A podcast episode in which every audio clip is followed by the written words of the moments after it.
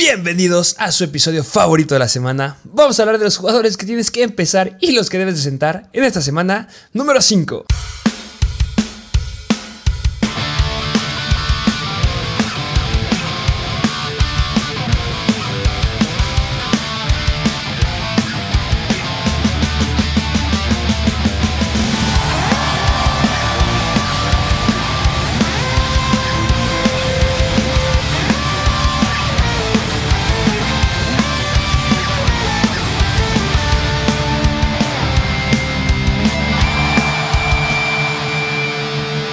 Bienvenidos a un nuevo episodio de Mr. Fantasy Football.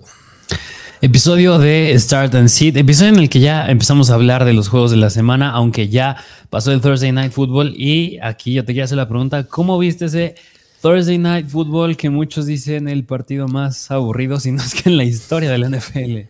¡Qué horror! Dato interesante, los Colts son el único equipo que han tenido múltiples intercepciones que no han anotado y que aún así llegaron a ganar desde los Cleveland Browns de 1973. Desde el 73. A ver, eh, no sé si tuviste las, imágenes de los fanáticos de los Broncos que apenas iban a llegar al tiempo extra y se salieron del estadio. Mira, muy decepcionante es porque ese equipo de los Broncos promete mucho ahí con Russell Wilson, Corland Sutton, Jerry Jeudy. ¿Promete o prometía? Yo digo que todavía, todavía promete. Ah, es, el, primer año de Nathaniel Hackett como head coach. O sea, ya hablando a, futuro, no nada más de este año. Yo creo que este año a lo mejor y no van a llegar mucho, pero todavía se ve que están desarrollando, pero Sí, qué malo de los fanáticos que ya se estaban yendo cuando apenas estaba yendo el tiempo extra, que en teoría debería ser al revés. Es tiempo extra del NFL, pues te quedas a verlo. Y eh, no sé quién me dirá si estuvo más frustrado al final, si los fanáticos o Key Hamler. Sí, porque en esa última jugada, y mira, es sospechoso porque hasta es raro que un coreback como Russell Wilson se case tanto con lanzar la Corland Sutton y no, y no vea el primer objetivo que tiene abierto. Creo que, y ya mira, por historial, Russell Wilson y las zonas de gol no se llevan. Y lo dijo Richard Sherman. No sé si viste también en la transmisión de después del partido, Richard Sherman fue como, a ver, una yarda, corre el balón. Tienes un corredor, corre el balón. Eh, estoy diciendo, run the ball. O es una yarda nada más. Es como, ¿te recuerda algo? run the ball o sea, esta vez no acabó, no acabó en intercepción, pero sí, qué mal se vieron. Yo creo que no nada más en esa, en esa jugada, pero en general, pues los Broncos y también el, por parte de los Colts, pero digo, pues, los Colts traen menos talento que los Broncos, así que... Y bueno, ya tiene su segunda victoria de la temporada los Colts. No sé cómo, pero pues sí, el partido más aburrido de la historia para muchos. Este, ¿qué tenemos para el día de hoy?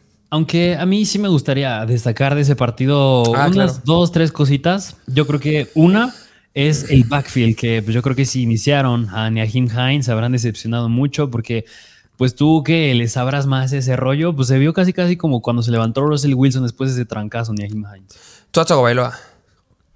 Sí, Tua Tagovailoa.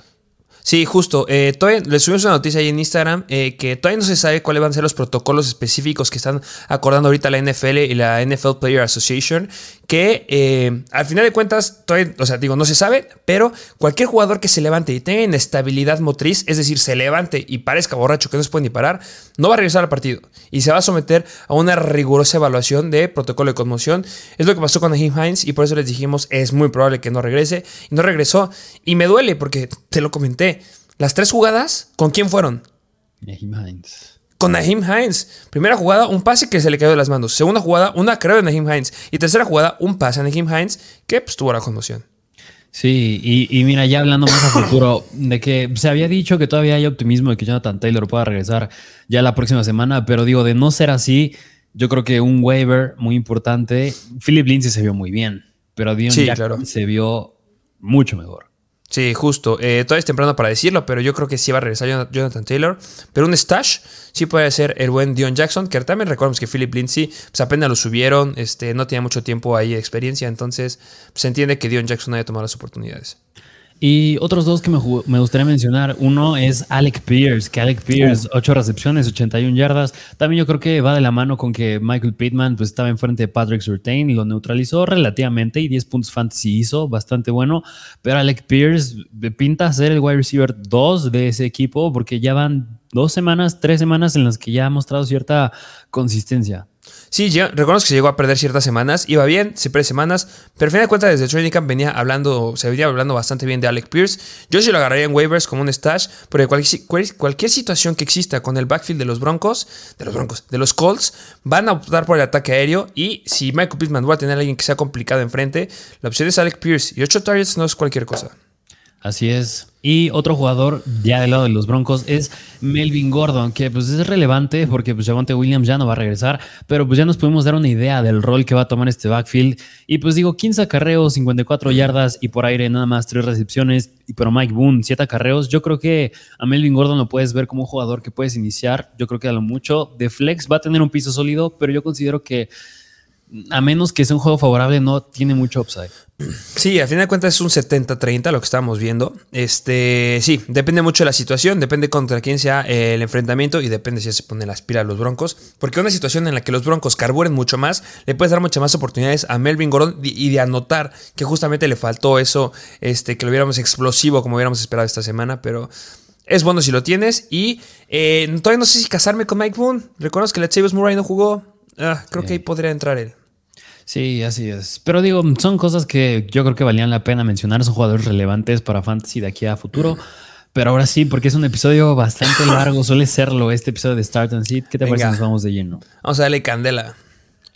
Vámonos de lleno con los partidos de esta semana, semana número 5, empezando con el domingo, que otra vez tenemos un juego a las 8 y media de la mañana en Londres, que es de los Giants visitan los Green Bay Packers. El over-under es el más bajo de la semana, 41 puntos. Los Packers proyectan un poquito más, un poco más de 3 touchdowns y los Giants casi 2 touchdowns, un poquito más.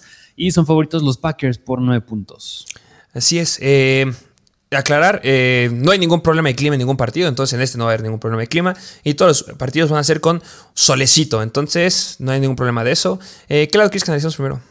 Vámonos del lado, pues yo creo que del lado más sencillo, que es de los Giants, porque ahí no vale más la pena hablar, yo creo que más del backfield, que es de Saquon Barkley. el mejor running back ahorita en fantasy. ¿Qué les puedo decir? Tiene que ir adentro sin ningún problema, tiene que confiar en él. Eh, debe irle bien. Eh, si hablamos un poquito de la defensiva de los Packers, se colocan como la décima mejor, permitiendo 20 puntos fantasy en promedio. Eh, lo interesante es que solamente les han anotado una vez por tierra y ninguna por aire, pero eso con Barkley tiene que sobreponerse y tiene que pasar esas estadísticas sin ningún problema.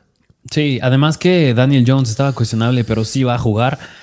Aunque yo creo que hablar del ataque aéreo, híjole, es muy pobre. Pues digo, la semana pasada, pues no, ninguno brilló más que soy con Barkley, pero pues yo sigo casado con la idea de que si acaso vale la pena agarrar a alguien de ahí, sería Richie James.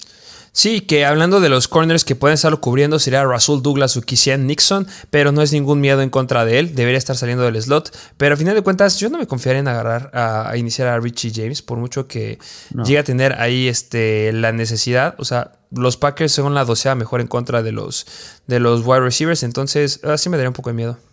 Sí, pero bueno, pues es el lado de los Giants y el lado, el lado, de los Packers. A lo mejor un streamer que podrían considerar esta semana pues sería Aaron Rodgers, pero yo creo que este juego lo van, a lo van a dominar bastante los Packers y yo creo que eso implica a que te inclinas al ataque terrestre y ahí es donde entra J. Dillon y Aaron Jones. Pero precisamente por eso yo creo que Aaron Rodgers, híjole, no sé. Eh, híjole, sigue siendo un coreback que le tengo mucho miedo porque no tiene armas eh, importantes. Este, los Giants se colocan en contra justamente de los corebacks como la sexta mejor, permitiendo 16.3 puntos fantasy. Pero lo dijiste bien, depende muchísimo de cuáles sean sus armas por aire, que en teoría deberían de ser Alan Lazard y Romeo Dobbs. Pero a final de cuentas, en contra de los wide receivers, los Giants también están siendo bastante buenos, siendo la segunda mejor, permitiendo nada más 25.2 puntos fantasy. Y eso podría llegar a complicar las cosas para estos wide receivers. Em, yo la veo este, un poquito... De, con Romeo Dobbs yo creo que sería la opción porque vimos que es el que está teniendo las oportunidades para anotar. Podría estarlo cubriendo este Adore Jackson, que en caso de que sí lo esté cubriendo Adore Jackson, yo creo que le puede llegar a ir este, bien. Pero tú empezarías a alguien más, aparte de, obviamente, Aaron Jones, ya lo dijiste que se debería empezar. No, yo nada más me metería con Romeo Dobbs y yo creo que esta semana lo veo con jugadores a la par como Juju o Dionte Johnson y si acaso podría ser Robert Tonian, pero igual es una defensa bastante difícil en contra de los Tyrants, así que yo creo que Tonian lo meto si acaso tuvo un Tyrant como Kyle Pitts esta semana. De acuerdo, pero recuerda que Kyle Pitts, bye bye. Así es. Pero bueno, pues vámonos al siguiente partido que es de los Buffalo, es de los Pittsburgh Steelers visitando a los Buffalo Bills. El over-under de 47 puntos, los Bills proyectan más de 4 touchdowns y los Steelers 16 puntos y son favoritos los Bills por 2 touchdowns. Uf, este juego bastante interesante. Eh, este, la dupla de George Pickens y Kenny Pickett, a ver qué pueden hacer en contra de esta dominante defensiva de los Buffalo Bills. Eh, ¿Qué lado quieres que analicemos primero? Vámonos del lado que está un poquito más sencillo, que es el lado de los Buffalo Bills, que como te gusta decir, casi todos van adentro de este equipo. Así es, eh, me fascinan todos. Todos deben ir adentro. O sea, ¿qué te puedo decir? Josh Allen es un jugador que no debes ni dudarlo dos veces. Eh, del lado de los corredores, ya vimos que Devin Singletary ya tomó las oportunidades como un indiscutible running back 1. Los Steelers se colocan como una octava, la octava peor defensiva en contra de los running backs, permitiendo 24.5 puntos fantasy. Tres touchdowns han permitido en lo que va de la temporada. 3.94 yardas por acarreo. Debe de irle bien a Devin Singletary. No veo por qué no lo puedas iniciar como running back 2 bajo esta semana. Sí, sí, 100%. Yo creo que Devin Singletary tiene un muy buen uso. A lo mejor yo le inicio sobre jugadores como Damian Pierce, Ramondre Stevenson y a lo mejor ya está James Conner, ¿eh? A lo mejor el inicio sobre James Conner. Uf, sí, ¿eh? sí, podría llegar a ser. Este, los Steelers no creo que vayan a ser muy dominantes ahí en la línea defensiva, entonces podría ser bastante interesante lo que puedan llegar a ser. Eh, de los wide receivers, se pone interesante aquí. Este, porque Stephon Diggs es un jugador que vas a empezar sí o sí. Este, no hay ningún corner que tenga los estilos que vaya a ser relevante. Pero se pone un poquito interesante ahí con Isaiah McKenzie y Gabriel Davis. Que um, no están como una situación tan favorecedora porque no son elites como Stephon Diggs, pero tampoco es mala. La pregunta es: ¿a quién empiezas primero? ¿Gabriel Davis o Isaiah McKenzie? Mira, yo creo que la respuesta correcta tendría que ser Gabriel Davis, pero por lo que llevamos de toda la temporada y porque la semana pasada, a pesar de que sí está corriendo ruta, sí está dentro Gabriel Davis, pero no está teniendo muchos targets, yo creo que inicio a Isaiah McKenzie, pero de todas maneras Gabriel Davis hace un buen start esta semana. Sí, yo los empezaré a los dos. Eh, yo creo que va a ser un juego de muchos puntos. Los Steelers están permitiendo 40.3 puntos fantasy en promedio a los wide receivers en ligas PPR, 5 touchdowns. O sea, básicamente les anotan una vez por aire a estos Steelers y yo creo que uno va a ser este Fondix sin ningún problema. Y yo espero que Gabriel Davis ya empiece a despertar. Eh, no hay ningún problema de lesión ya, como lo empezó a tener en otras semanas. Entonces, yo los pongo bastante parejos. Los a los dos los considero como flex, eh, la verdad. Sí, y aún más porque se me fue decir, pero esta semana no va a jugar Dawson Knox. Ah, justamente, gran dato. Este, fuera Dawson Knox, eh, que no está quitando muchos targets, eh, muy relevante, pero a final de cuentas es un jugador al que no va a voltear a ver ellos salen menos, entonces tienes que voltear por tus otros jugadores. Y recordemos cómo le fue a T. Hawkinson cuando no jugó a Morris and Rod, no jugó a D. Shark. El quarterback tiene que ir a buscar a sus hombres de confianza, y esos son McKessie, Carol Davis y Stephon Dix. Así es. Y del lado de los Pittsburgh Steelers, híjole, mira, yo aquí sí, yo creo que sí sería muy conservativo porque, ver, van contra los Buffalo Bills y van a jugar contra ellos en Buffalo. Y además, en la ofensa tienes a tu coreback novato, su primer partido apenas como titular. Yo creo que en general, hablando de Kenny Pickett, George Pickens, Deontay Johnson, Pat Fairmouth, Najee Harris, yo a lo mejor y sería bastante. tendría mis reservas. Sí, este. Yo solamente empezaría, la verdad, a Deontay Johnson. En teoría, lo debe estar este, cubriendo este Kyra Lamb que no, o sea, no es de los jugadores elite que tiene justamente los Buffalo Bills. Y yo creo que Deontay Johnson tiene la la capacidad de hacer algo. Vimos algo bueno de George Pickens la semana pasada y por eso les recomendamos que fueran por él en waivers. Pero eso no quita que los Buffalo Bills sigan siendo la quinta mejor defensiva en contra de los Whites, permitiendo 27.5 puntos fantasy nada más y dos touchdowns en lo que da la temporada. Entonces, si alguien debería anotar, yo espero que sea Deontay Johnson, porque en teoría el esquema ofensivo está dirigido hacia Deontay Johnson porque es el mejor jugador que tienen los Pittsburgh Steelers. No, no es Najee Harris ahorita, porque está quedando con muy pocas repeticiones. Y si tiene buenos puntos George Pickens, yo espero que los haga en mi banca, porque yo creo que es mucho riesgo cuando vas en contra de los Bills. Sí, de acuerdo. Y hablando de Najee Harris, Najee Harris, yo a lo mejor y a lo mejor es muy agresivo, pero yo creo que si lo puedes sentar esta semana, a lo mejor yo sí lo sentaría. Y si no, yo creo que va a acabar con puntos de un flex a lo mucho, porque lo que no me gustó de la semana pasada es que con un nuevo coreback, Kenny Pickett, que pinta ser coreback por el resto de la temporada, no tuvo ningún target. Y eso no sí, no, no, y lo acaba de decir bien, se cae. Si hay algo que le puede llegar a pegar o sea, algo han hecho las, ofensivas en contra de la defensiva de los Buffalo Bills es anotarles corriendo. Porque hablando de, equipos a los que les han anotado touchdowns, a los Buffalo Bills les han anotado cuatro touchdowns por tierra. Y, eso les coloca como la tercera peor en touchdowns permitidos en contra de ellos, eh, hablando justamente de running backs. Pero hay otras que también les han anotado cuatro touchdowns. Eh, ¿A qué voy con esto? Que si llega a notar a Najee Harris, ya lo dijiste, cero potencial por aire, tiene que ser por tierra, pero eso no quita que los Bills sean la séptima mejor defensiva en contra de los running backs. Son juegos bien complicados, Najee Harris es bueno, como un flex, lo dijiste bien, creo que hay mejores jugadores, sin lugar a dudas. Empiezas a Devin Singletary y Najee Harris. Yo, híjole, yo creo que sí me irá con Singletary yo haría lo mismo. Entonces sí valoren muy bien la situación con Najee Harris. Va a dar números de flex. Yo espero que alcance unos 12 puntos fantasy sin ningún problema. Pero hablar de algo más, uff, terreno difícil. Sí, de acuerdo. Pero pues bueno, ahí tienen ese partido. Vámonos al siguiente partido que es de los los Ángeles Chargers visitando los Cleveland Browns. El over-under es de 48 puntos, es bastante alto. Los Browns proyectan poco más de 3 touchdowns y los Chargers 25 puntos. Y son favoritos los Browns, no, los Chargers por 2 puntos. Es decir, es el juego más cerrado de la semana.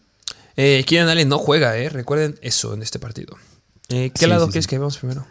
Mm, ya que estás hablando de Keenan Allen, vámonos del lado de Los Ángeles Chargers, que, híjole, nada más, yo creo que por historial, no sé si si tú te acuerdas del año pasado, este juego de los Browns y contra los Chargers fue un juego de casi 40-40 puntos. Yo creo que es muy probable que sea otra vez así, porque a pesar de que Jacob Brissett es el coreback de los Browns, están jugando bastante bien. Y los Chargers, aunque no tienen a Keenan Allen, están jugando bastante bien también.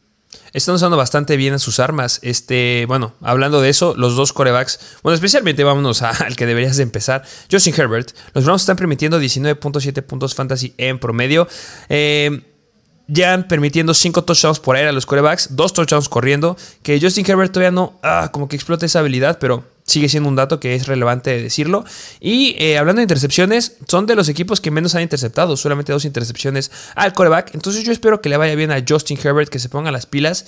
A pesar que ya tienen bajas este, en la línea ofensiva, si no mal recuerdo, la semana pasada fue este Roshan Slatter, el que ya se lesionó y no va a regresar. Este, pero sí confío en Justin Herbert, sí lo empiezo. Y este, yo te pregunto, ¿qué podemos esperar de Austin Eckler? Híjole, mira, Austin Eckler, ahorita un dato interesante de la defensiva es que los Browns permiten 5.3 yardas por acarreo. Eso es bastante bueno, es decir, son la, la tercera, cuarta peor en ese aspecto de la defensiva de los Browns. Y por eso yo creo que Austin Eckler tiene un buen, tiene un buen escenario. Es decir, yo creo que es un running back que puede acabar dentro del top 10 esta semana porque tiene el volumen por aire y aunque no tiene muchos acarreos, porque ahí está Sonny Michel y eh, los demás running backs se le quitan acarreos, Austin Eckler se me hace un buen start esta semana. De acuerdo, ¿crees que volverá a ser lo de la semana pasada? Híjole, no, no, yo lo dudo, pero sí unos 20 puntos, un poquito más de 20, yo creo que sí los logra. Ojalá, esperemos que sí, que ahora se quede con las anotaciones. El buen Austin Eckler otra vez como la semana pasada, no tanto, pero pues algo relevante. Eh, Whites, Hablando de los wide receivers, eh, Allen no juega. Eh, Mike Williams se va a enfrentar a Denzel Ward, eh, que yo espero que sí pueda llegar a sacar la chamba sin ningún problema, la verdad. Eh, la verdad es el único que yo empiezo. Joshua Palmer, que sería como el siguiente jugador ahí que podrá llegar a tomar relevancia. Vimos cómo tuvo problema la semana pasada en contra de Desmond King, entonces esta semana ah, me da un poquito de miedo. Entonces yo espero que Mike Williams tenga un gran juego. Y se cumple la regla de siempre. Si Keenan Allen no juega, meta Mike Williams porque tiene potencial de anotar. Así es, y nada más Gerald Everett, creo que estaba, aún estaba cuestionable ver si jugaba o no, así que yo creo que nada más algo que, a lo que le echan el ojo. Pero del lado de los Cleveland Browns, Nick Chubb va a tener un 100% debe de ir adentro. Este, oh, ¿Qué quieres que te diga? Los Chargers, la tercera peor defensiva en contra de los running backs, permitiendo 30 puntos fantasy en promedio. Cuando Nick Chubb se puede quedar casi con toda esa cantidad de puntos, están permitiendo dos touchdowns por tierra y también han permitido tres touchdowns por aire. La mayor cantidad de touchdowns por aire que han permitido alguna defensiva, justamente la tienen los Chargers. Nick Chubb no tiene potencial por aire, lo sabemos, pero de que les va a meter puntos, les va a meter puntos. Entonces, Nick Chubb, igual que la semana pasada, es un sólido start. Sí, y hablar del ataque aéreo, porque yo creo que muchos nos van a odiar, porque la semana pasada les dijimos metan a Mary Cooper, metan a Mary Cooper, y una semana bastante decepcionante de él. Pero yo creo que el escenario, o sea, yo no creo que, mm, híjole, no sé si, yo creo que el upside lo tiene, pero el piso no lo tiene tan sólido a Mary Cooper. Pero el upside lo tiene porque el juego pinta ser de muchos puntos, pinta ser el más cerrado de la semana. Yo creo que sí, o sea, es un wide receiver, yo lo veo como wide receiver 2 otra vez a Mary Cooper. Sí, eh, la semana pasada AJ Terrell lo, fundió, este, me lo desapareció. Y esta semana es un nombre más conocido, que seguramente les va a sonar. JC Jackson. JC Jackson es el que va a estar cubriendo a Mary Cooper. Es un cornerback que obviamente es muy bueno, pero no está siendo un verdadero cornerback que está apagando por completo a los wide receivers. Yo espero que tenga una mejor participación de Mary Cooper, justamente por lo que acabas de decir, que haya más puntos en este partido. Entonces, yo sí empiezo a Mary Cooper, como lo acabas de decir, como un wide receiver 2 bajo. Sí, ahí está Mary Cooper. Y yo creo que el otro es que vale la pena hablar es David Njoku, que David Njoku ha estado haciendo cosas bastante sólidas. Y yo creo que tiene al revés, yo creo que a Mary Cooper, David Njoku tiene un piso más sólido, pero el upside a lo mejor y no sé. Pero yo creo que podría estar entrando al top 10 esta semana. Ah, sí, sin problema. Me gusta Devin Joku, viene siendo sólido, está teniendo repeticiones, está teniendo targets. Y cuando están fundiendo a tu wide receiver, tiene que voltear a ver a alguien. Claro, está dando My People's Jones, pero en Joku es talento, es calidad, tiene contrato, tiene. O sea, tiene con qué. Yo sí confío en Devin Joku esta semana. Y más si tienes a un Pitts. Y, y te haría una pregunta. ¿Inicias a Pat Freyermuth o Devin Njoku? Uf, mira, es que es complicado porque los Bills son la tercera mejor defensiva en contra de los, de los Titans. Eh, um, me gusta un poquito más David Njoku. O sea, porque justamente tiene un cambio de quarterback Pat Freyermuth. Y la semana pasada sí se vio bien, teniendo nueve targets, que eso es bastante bueno. Pero cuando juegas en contra de Buffalo pasan cosas muy distintas. Y ya vimos cómo en la semana 3 en contra de Cleveland, yo sé que estaba este, este Mitch Trubisky, pero solamente tuvo 4 targets. Y es una válvula de escape muy buena el Tyrant. Entonces, creo que me opto más al juego que puede ser muy explosivo de los Chargers. Sí, de acuerdo. En contra de Cleveland. Sí, yo también iría con el Joker. Pero bueno, vámonos al siguiente partido, que este es juego divisional. Es los Houston Texans visitando a los Jacksonville Jaguars. El over-under, 44 puntos, bastante regular. Los Jaguars proyectan 26 puntos y los Texans poquito menos de 3 touchdowns. Y son favoritos los Jaguars por un touchdown. Venga, este, estos Jaguars que vienen impresionando bastante en contra de estos Texans que, híjole, son dependiendo, ¿eh? pueden jugar bien o muy mal. ¿En qué lado quieres que analicemos primero?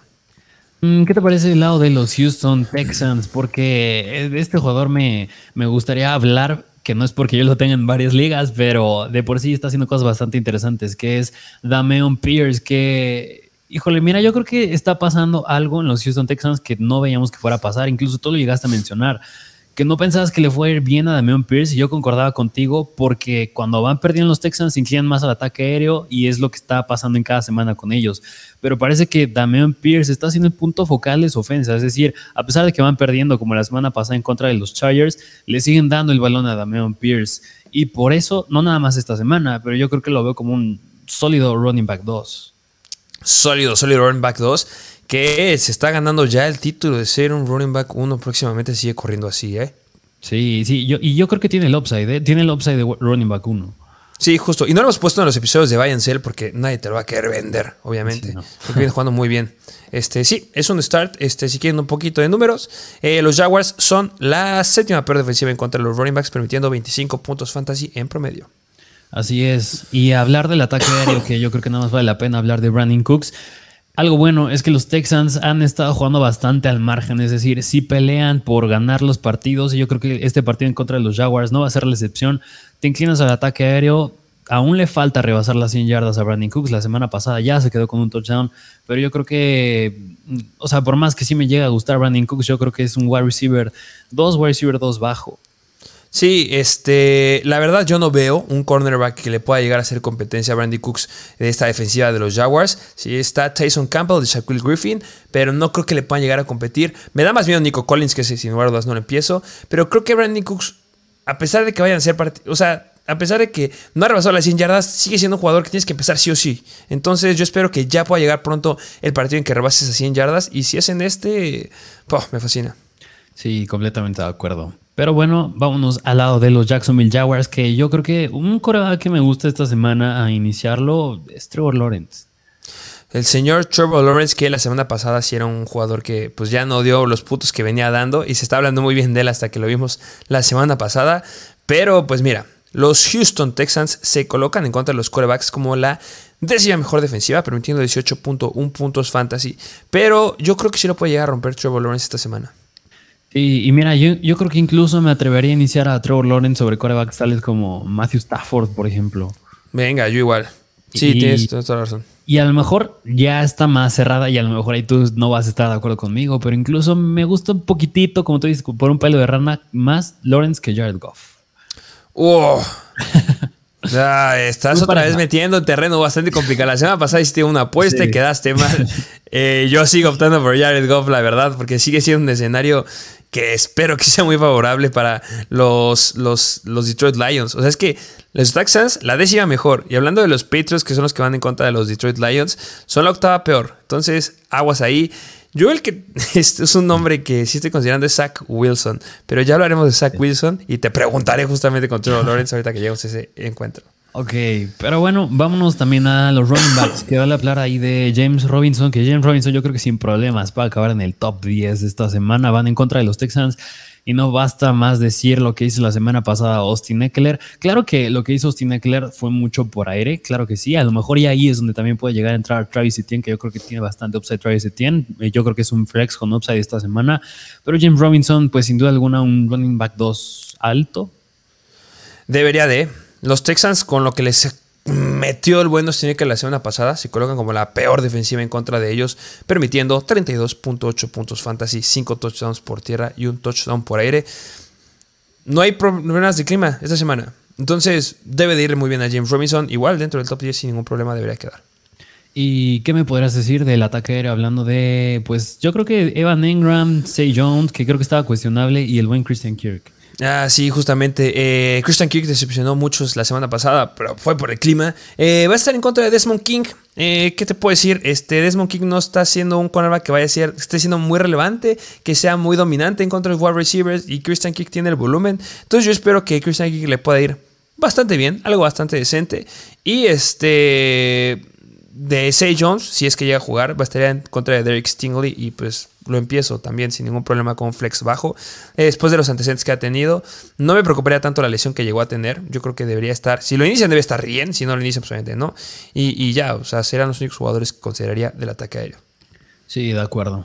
Bueno, vámonos al siguiente partido que es de los Chicago Bears visitando a los Minnesota Vikings. Otro juego divisional over-under de 44 puntos, bastante regular.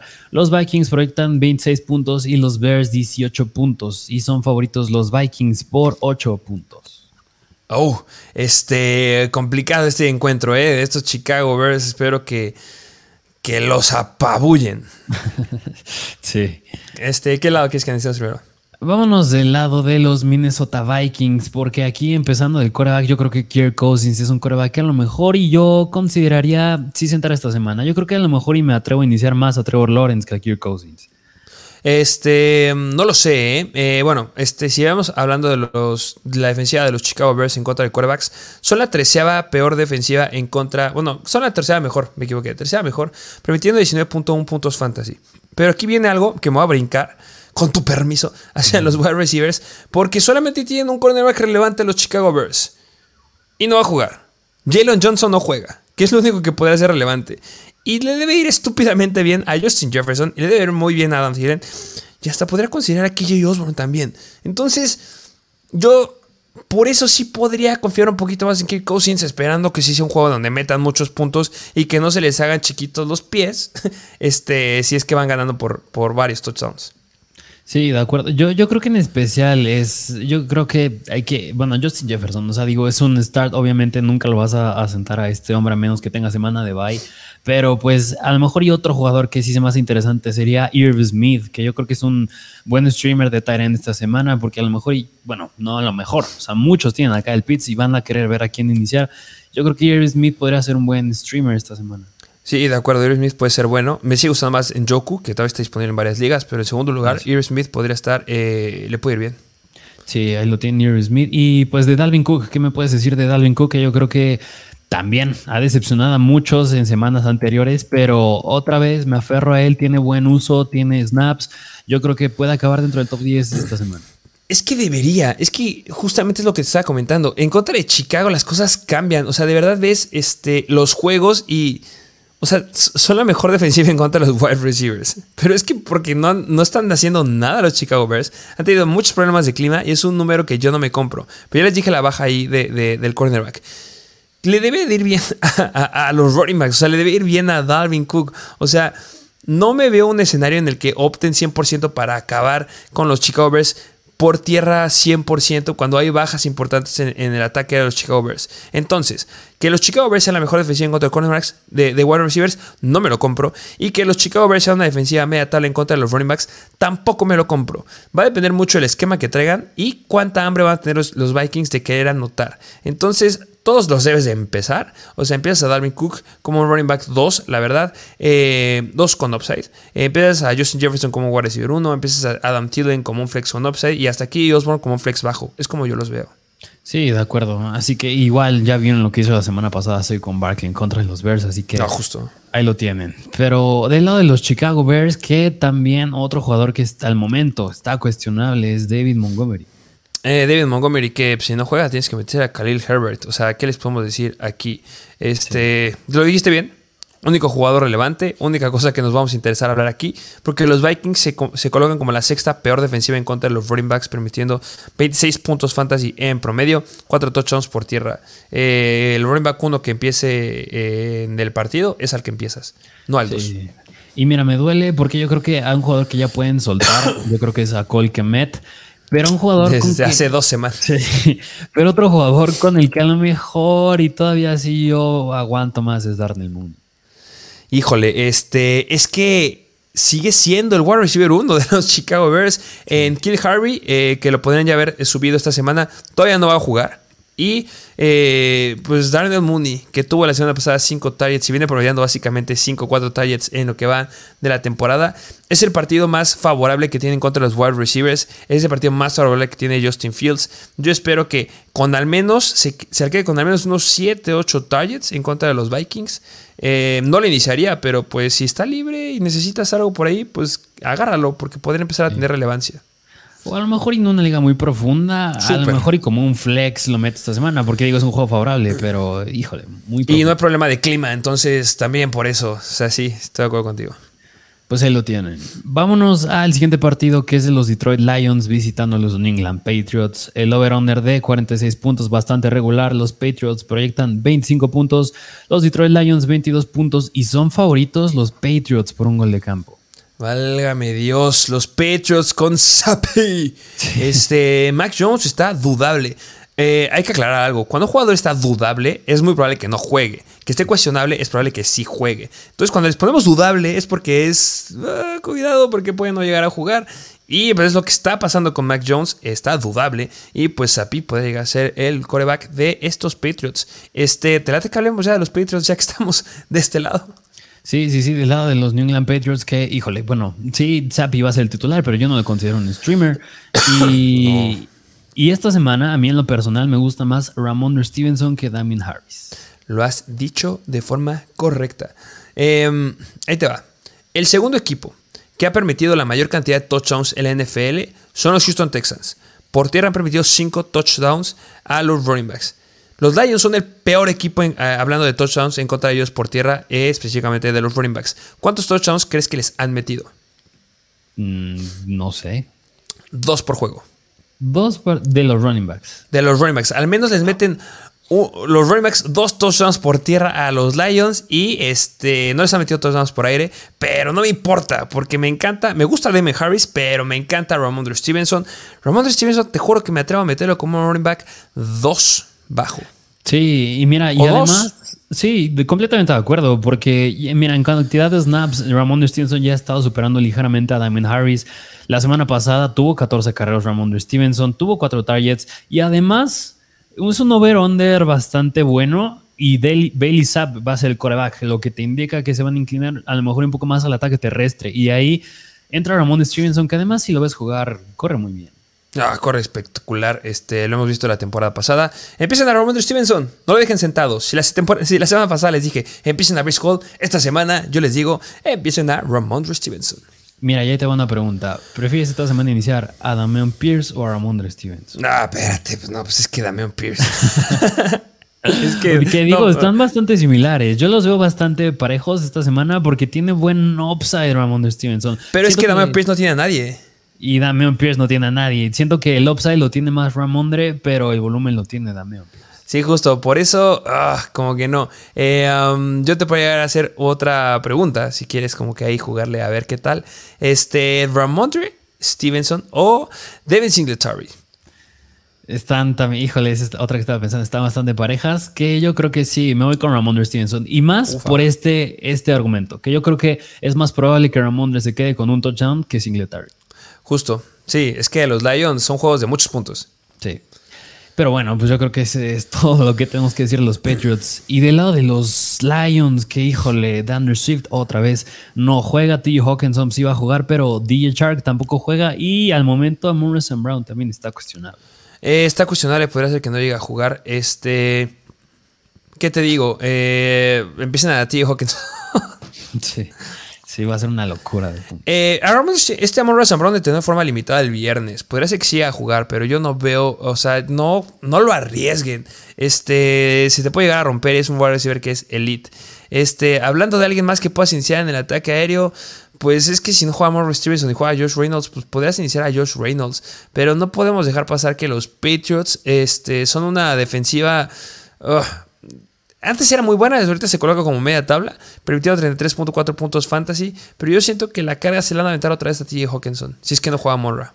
Sí, y, yo creo que, mira, yo creo que George Reynolds, si no juega Monroe and Brown, es a lo mucho un flex. Ya hasta ahí. O sea, no voy a decir bajo, no voy a decir con upside, hasta ahí. Yo creo que es a lo mucho un flex George Reynolds. Justamente. Y este, nada más, eh, bueno, los running backs y el quarterback. Sí, porque pues, digo, Jamal Williams no va Thunder otra vez. Yo creo que es un running back. ¿Qué te gusta? ¿Running back 1 o running back 2? Híjole, un. No sé, es que, es que es difícil. O sea, cuando, cuando te compras y te quedas con un running back 1, y la pienso nada más porque los Patriots son buenos en cuanto a los running backs. Son la cuarta mejor, permitiendo 17.9 puntos fantasy. Y algo que tiene característica esta defensiva que no tiene ninguna otra de la NFL es que ningún running back les ha notado. Ni por aire ni por tierra. Entonces se va a poner bueno esa situación. Que, que yo creo que sí es muy probable. Yo digo que esa estadística la rompe Jamal Williams. Y yo por eso, yo creo que Jamal Williams lo ve muy a la par que James Robinson esta semana. Ah, pues venga, este. Me, agrada, me agrada. Eh, running back 2 con upside entonces. Sí. Así es. Y ¿qué dices de Jared Goff, tu quarterback predilecto? ah, que deben de empezar, lo que te digo. Los Patriots se colocan justamente, como les dije hace rato, como la octava peor defensiva en contra de los quarterbacks, permitiendo 23.7 puntos fantasy y les han clavado 8 touchdowns por aire, pero eso lo va a cambiar mi compadrito Jared Goff. Este, y este, híjole, me siento raro diciendo todo esto de Jared Goff, pero, pero debe irle bien. Tiene volumen por aire, no, o sea, de verdad algo que necesitamos de ver de los Atlanta Falcons, que es que suelten el balón por aire, lo tienen 100% los Detroit Lions. Entonces van a soltar mucho la bola. No importa que no juegue ningún receptor ni nadie, le van a aventar la bola hasta los linieros. Entonces por eso me gusta Jared Goff. Sí, sí, es un buen streamer. Bueno, díjole, ya no sé si quiero así decir streamer.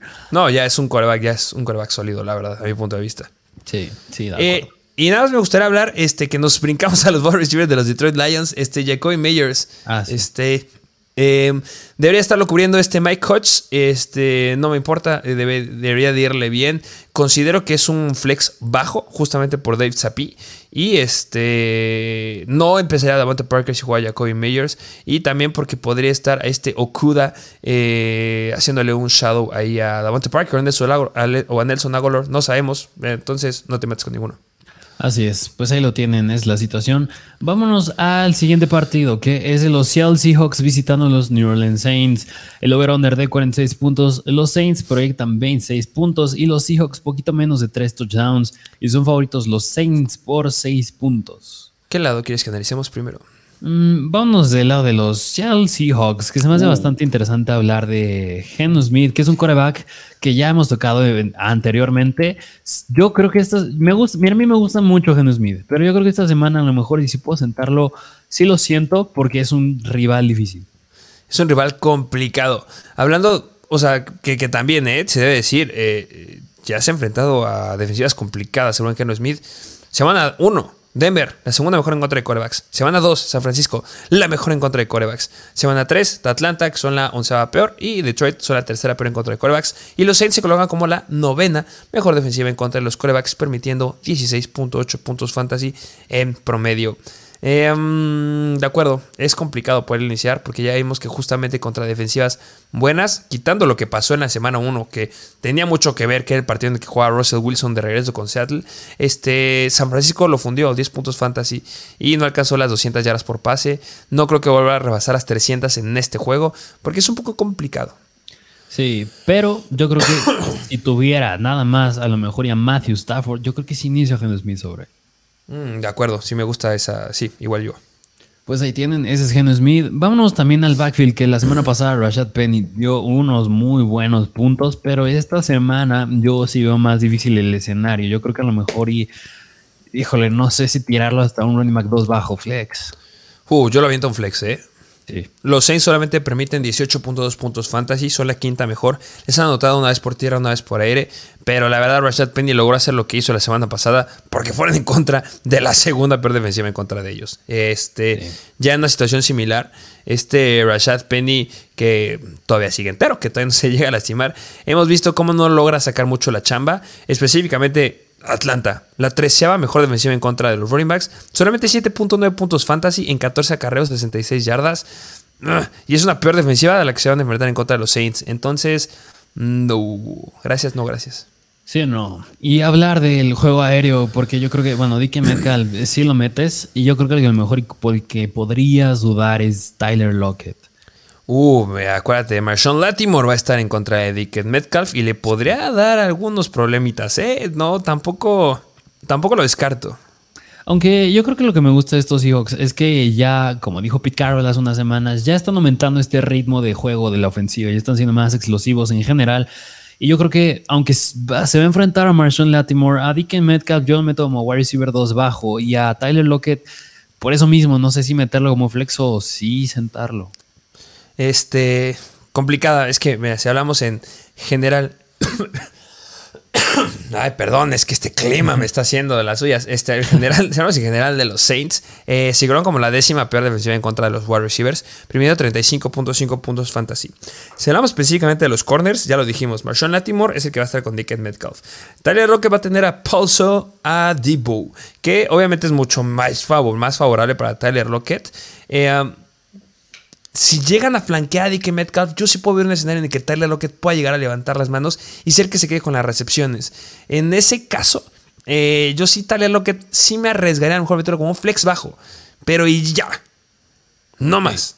Este, recordemos también, eh, ¿quién se te hace un mejor wide receiver? ¿Dick Metcalf o Mike Evans? Mike Evans.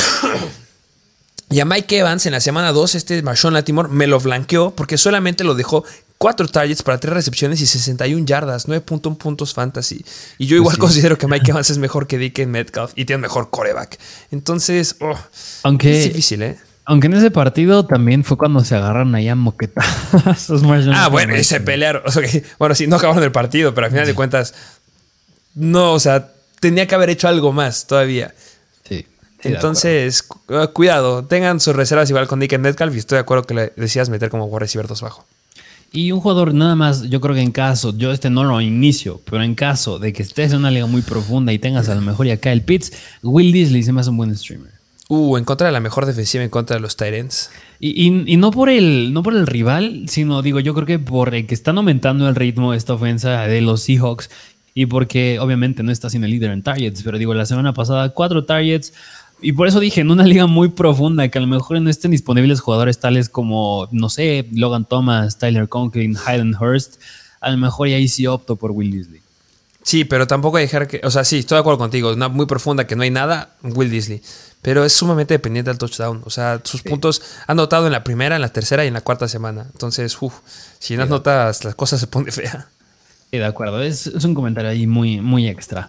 Eh, pero del lado de los Saints, porque no va a jugar otra vez James Winston y no va a jugar otra vez Michael Thomas. Así que, ¿qué me puedes decir de Chris Olavi? Buah. Cosas interesantes. Es lo que te puedo decir. Eh, porque los Seattle este, Seahawks no tienen perímetro. O sea, simplemente no veo, no, hay ningún cornerback que pueda llegar a flanquearlos. Chris Olave me llega a gustar, pero se empieza a involucrar la situación de, ah, podrá llegar a ser que este, el pelirrojito no lance bien o que tenga algún problema. Me da miedo. O sea, si fuera con James Winston les diría, sólidos, meta, nos van a dar muchos puntos. Pero los Seattle Seahawks eh, digo, los, los New Orleans Saints con este Andy Dalton atrás, no estoy muy confiado. O sea, los empiezas, pero no los empiezo tan confiado.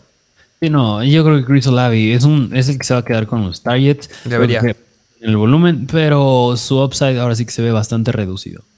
Y me duele, ¿eh? me duele, este, porque justamente tiene muchísimas oportunidades de poder llegar a dar muy buenos puntos y que ya se iba a quedar con la titularidad ahí. No juega Michael Thomas, eso le ayuda bastante. Pero en la semana pasada, este, que jugó justamente Andy Dalton, solamente tuvo 7 targets. Y ya lo estamos viendo tener 13 targets por partido este, con James Winston. Entonces, ah, es complicado, la verdad. Y mira, yo creo que no se vayan con la finta. Yo creo que a pesar de que a Mary Cooper le ha ido mal la semana pasada, a lo mejor y yo esta semana sí inicio más a Mary Cooper que Chris Olave. Uh, venga, este, sí, un poquito más sólido, más confiable el coreback. Sí, que decir que preset es confiable, sí. cuidado. Sí. Pero pues hablar de los bueno, del running back es Alvin Camara, que si no me recuerdo también estaba cuestionable. Cuestionable, pero lo vimos entrenando bien en la semana. Yo espero que si juegue, que esté de regreso. Lo empiezo sin lugar a dudas porque los Seahawks son la cuarta peor defensiva en contra de los running backs. Y pues vean lo que hizo Jamal Williams. Y si empiezas a tener problemas por el aire, que seguramente los tendrá Andy Dalton, pues volteate a tu válvula de escape. Así es. Sí, pues yo creo que es lo único que vale la pena hablar de este juego. Vámonos al siguiente partido, que es de los Miami Dolphins visitando a los New York Jets, otro juego divisional, over-under, otro de 46 puntos. Los Dolphins proyectan 25 puntos y los Jets 3 touchdowns exactos y por eso son favoritos los Dolphins por 4 puntos. ¿Qué lado crees que analicemos primero?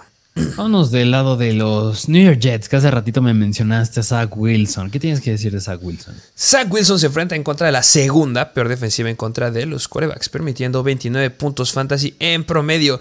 Les han clavado 1218 yardas por aire, la segunda mayor cantidad de yardas aéreas que les ha metido un quarterback a algún equipo. Se colocan como la segunda peor defensiva hablando de touchdowns porque les han clavado 8 touchdowns. Solamente han interceptado una vez, colocándose como de las peores hablando de intercepciones. La defensiva los Dolphins no se está viendo nada bien en contra de los corebacks. Y también les han anotado por tierra, porque Zach Wilson ya anotó la semana pasada por pase, pero a final de cuentas también les llegan a anotar puntos a los Dolphins, los corebacks por tierra. Y les han metido la mayor cantidad de yardas terrestres los corebacks a estos Miami Dolphins con 172 yardas. Escenario favorable para mi compadre Zach Wilson. Sí, sí, bastante favorable, pero híjole, es que yo creo que eso sería un buen streamer por el escenario de la defensa y porque tiene el talento a su alrededor. Aunque siento, bueno, al menos personalmente, siento que me falta más ver a Zach Wilson. Me falta ver un poquito más esta ofensa, más desarrollado. Y no sé si fiarme de la buena situación de la defensiva. Sí, este es complicado. Eh, no lo empezaría. Si necesitas un coreback y estás muy profunda, este tampoco lo agarraría. de todos estos datos son por los wide receivers. Sí. Porque de verdad yo espero que les vaya bien. O sea, cuando tienes un escenario favorable a tu coreback, debe de ser también bueno para tus wide receivers. Y hablando justamente de la defensiva de los Miami Dolphins, se colocan media tabla en contra de ellos. Pero eh, la pregunta es, ¿quién crees que le vaya mejor? Que es la que todo el mundo está haciendo. ¿Garrett Wilson o Elijah Moore? Yo lo que tengo pronosticado es que Kevin Howard está haciéndole sombra a Elijah Moore pero también podría voltarse y hacerse la Corey Davis. Y eso podría dejar libre a Elijah Moore. Entonces es como que un poquito complicado analizar lo que puede pasar en este partido. Híjole, es que pasa algo similar a lo que está pasando en los Packers en el backfield. Ya vimos un escenario en el que a Garrett Wilson le va bien, otro en el que a Corey Davis le va bien, pero el que está más adentro del campo es el Moore. Híjole, yo creo que, híjole, y a lo mejor y me equivoco, y yo creo que es muy probable que me equivoque, pero yo espero que sea el Moore. El que tenga la relevancia. Es que depende de dónde lo alineen. ¿Qué es la situación que está pasando con los Jets? Están variando mucho la situación, eh, cómo colocan sus wide receivers. O sea, si el Moore está en la zona externa, va a tener a Javier Howard, sí o sí. Pero si logran hacer y empezar a, campechanearlo ahí con Garrett Wilson en el slot, va a cambiar muchísimo. Y podría ser que Javier Howard esté con Corey Davis, que eso no le conviene a los Miami Dolphins, porque tendrías a un Garrett Wilson en la, la Moore libres. ¿A quién vas a tener cubriendo? ¿Al novato? ¿A Kader Cohu? O a Nick Needham, que no tiene ni idea de quiénes son sus nombres, no son muy relevantes. Entonces, son tres eh, wide receivers relevantes en contra de un cornerback que tampoco está siendo muy elite esta temporada. Entonces, yo espero que les vaya bien, pero depende mucho a quién pongan este, en, el slot, que yo creo que es el que iría más. Justamente en el slot, hasta lo que hemos visto, debería ser Garrett Wilson, que yo lo proyecto un poquito más arriba justamente por eso. Pero si el Aya bueno me lo empiezan a campechanear, le puede ir mucho mejor que Garrett Wilson. Sí, yo creo que va a ser un juego bastante interesante de aquí a futuro para darnos una pauta, pues quién empieza a ser el más favorito de Zach Wilson. Sí, justamente, pero empiécenlos. O sea, yo el Amor lo empiezo como un wide receiver 2, este, 2 bajo, y igual a Garrett Wilson lo empiezo igual como un wide receiver 2 bajo, y Corey Davis puede hacer un stash. Sí, de acuerdo. Y hablar del backfield que, híjole, Breeze Hall, hijo, no sé si todavía decir que puede acabar dentro del top 15, top 10, pero top 20 esta semana yo creo que se acaba. Empiécenlo. Otra vez. este, los Dolphins permiten 21.5 puntos fantasy en promedio. Bridge viene siendo bastante sólido, bastante constante. Les han metido dos touchdowns por aire a los Dolphins. Los, running backs por aire este, les han metido dos touchdowns a los Dolphins y un touchdown corriendo. Dividirle bien, sólido. Este, cada vez va teniendo más volumen y esperamos que ya no fomble y que ya no pise afuera del campo y que pueda llegar a anotar otra vez. Así es. Y del lado de los Miami Dolphins que van con el Teddy Puente de Agua, como tú le dices. Y pues del que yo no inicio, yo no inicio a Teddy Bridgewater, pero hablar del backfield, yo siento que esta semana le puede ir mejor a Raheem Monster que a Chase Eh, sí. Aquí no te puede batir. No te puedes nada, porque si te cuentas, estoy 100% de acuerdo contigo. Es un jugador que les pusimos que fueran por él en Weber's, en las imágenes que publicamos justamente en nuestro perfil. Es un jugador que va a ser, ya está teniendo mucho más volumen y este, le debe ir bastante bien esta semana. Eh, pero lo sigo poniendo como, como un flex con upside. ¿eh? Ok. porque me da miedo, porque pueden llegar de repente chismos otra vez. Pero si después de esta semana se queda con mayor cantidad de repeticiones, ya de aquí en adelante, running back 2 bajo. Así es. Y hablar del ataque aéreo, yo creo que sin problema acaban dentro del top 15 los dos, Tyreek Hill y Jalen Waddle. Lo dijiste bien. No hay que debatirte. Igual, ven a ir muy bien. Está Sos Gardner, pero Sos Gardner va a ser demasiado chamba para él. Sí, así es. Vámonos al siguiente partido, que es de los Atlanta Falcons visitando a los Tampa Bay Buccaneers. Over-under, bueno, relativamente alto de 47 puntos. Los Buccaneers proyectan 29 puntos, casi 30 y los Atlanta Falcons 19 puntos. Y bueno, por eso los Buccaneers son favoritos por 10 puntos. ¿Qué lado analizamos primero? Vámonos del lado de los Atlanta Falcons, que, híjole, Marcos Mariota ya no lo vuelvo a considerar un cochino streamer. la semana pasada. Pero hablar del backfield, que yo creo que muchos van a tener dudas de este jugador, y es el buen Tyler Algier, que yo, híjole, yo la verdad, Tyler Algier lo veo mucho en flex. Sí, porque los Tampa Bay Buccaneers son la tercera mejor defensiva en contra de los running backs. Y eh, también recordemos que estuvo tomando repeticiones Caleb Huntley. Y cuidado, eh, este Flex. De verdad. Son un equipo que está siendo completamente terrestre, los Falcons. Pero cuidado porque puede llegar a ser un consenso ahorita de dos y la próxima semana hasta de tres porque regresa este Williams. Bueno, está Avery Williams también, eh, que también tomó repeticiones. Entonces, ah, cuidado. Sí, no se emocionen mucho con él. Y hablar del ataque aéreo, que bueno, pues ya lo mencionamos anteriormente, que Kyle Pitts pues no va a jugar, pero de todas maneras, Kyle Pitts no le estaba quitando, así que digas, uy, una cantidad masiva de targets a Drake London. Yo creo que sí, es una, es una mejora para Drake London en cuanto a targets, pero también es un rival difícil. Así que yo creo que Drake London es un wide receiver 2 bajo. Sí, sí, es, es, complicado hablar. Este, no me sorprendería, la verdad, que espero no, que no pase. Pero la Mitza Hughes que puede llegar a tener este relevancia, si toda la defensiva o todo el backfield se enfoca en cubrir a Drake London, no me gustaría, pero tampoco me sorprendería.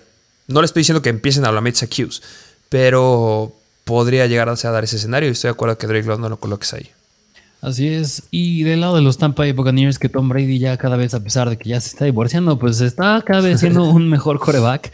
Yo creo que esta semana es un buen escenario que proyectan tantos puntos y un over-under bastante alto. Yo creo que sí va a acabar dentro del top 10 el buen Tom Brady. Sí, justamente debe de irle bien esta semana. Ya tiene todas sus armas este, dentro, si no me equivoco. Este, no sé si Chris Godwin podría llegar a estar un poquito limitado. Eso me da un poquito de miedo. Pero deberían de jugar todos, ¿no? Sí, sí. Nada más Cameron Braid, que es el Tyrant, él sí no va a jugar. Ah, y también Cole Beasley ya se retiró. Sí.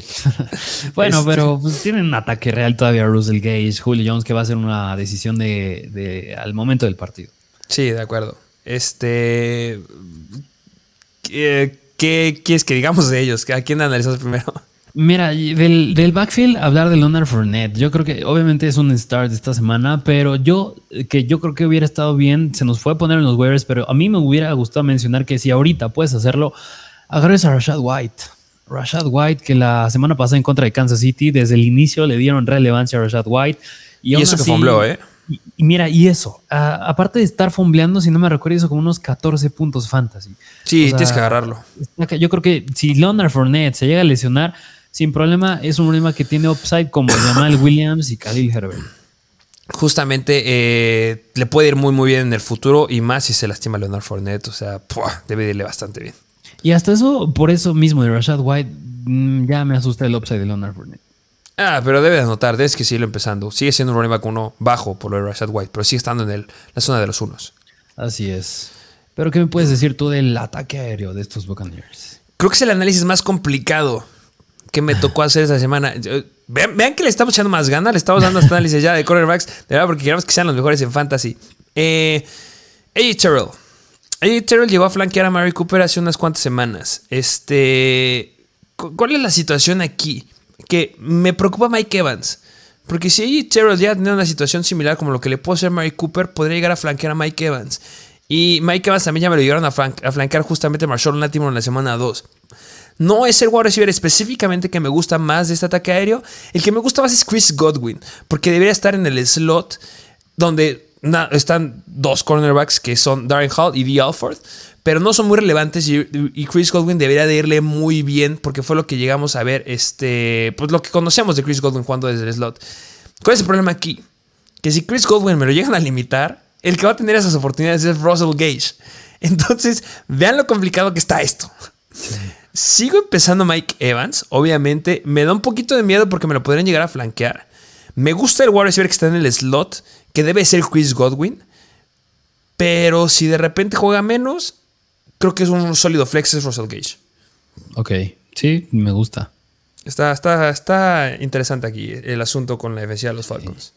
Sí. pero pues ahí tienes la situación del ataque aéreo.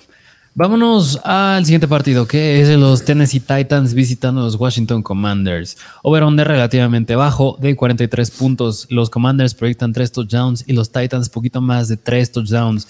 Es un juego bastante cerrado y porque nada más son favoritos los Titans por casi 2 puntos.